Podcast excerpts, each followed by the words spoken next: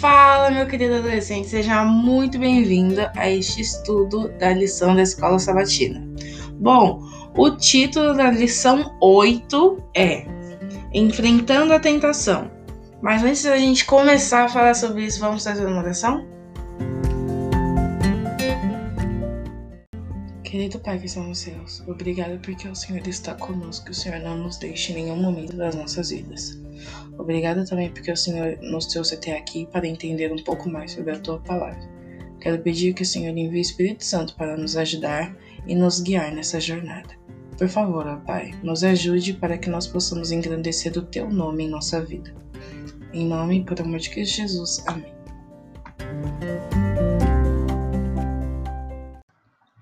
Então é isso, bora começar o estudo da nossa lição. Bom, primeiramente, o texto-chave da nossa lição é: Jesus, cheio do Espírito Santo, voltou do Jordão e foi levado pelo Espírito ao deserto, onde durante 40 dias foi tentado pelo diabo. Não comeu nada durante esses dias, e ao fim deles teve fome. Lucas 4, 1 e 2. Bom, o que a gente sabe é que desde muito novo, Jesus enfrentou diversas tentações. Assim, para você ter uma ideia, o próprio Satanás, ele influenciava Jesus a pecar ao, nos momentos em que ele sofria maus tratos dos seus outros irmãos. É, quando você vai ler a lição de sábado, tem uma coisa muito interessante que ela fala. Ela fala assim que Jesus estava familiarizado com o inimigo. E isso só acontecia não somente porque ele já havia passado por muitas tentações, mas também porque ele se relacionava com Deus.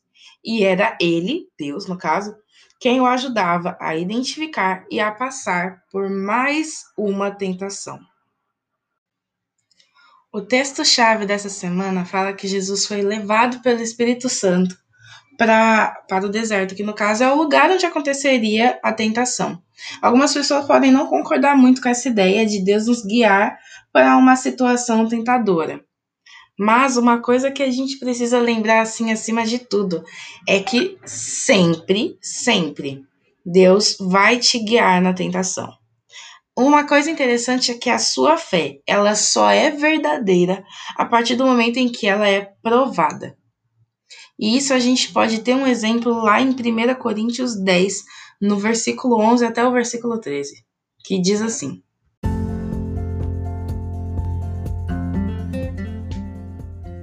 Portanto, aquele que pensa que está de pé é melhor ter cuidado para não cair. As tentações que vocês têm de enfrentar são as mesmas que os outros enfrentaram, mas Deus cumpre a sua promessa e não deixará que vocês sofram tentações que vocês não têm forças para suportar. Quando uma tentação vier, Deus dará forças a vocês para suportá-la, e assim vocês poderão sair dela. Bom, saiba que Deus não permitirá que você sofra com tentações que você não tem forças para suportar. Ele estará lá com você, te guiando e te dando força. Sempre confie nele.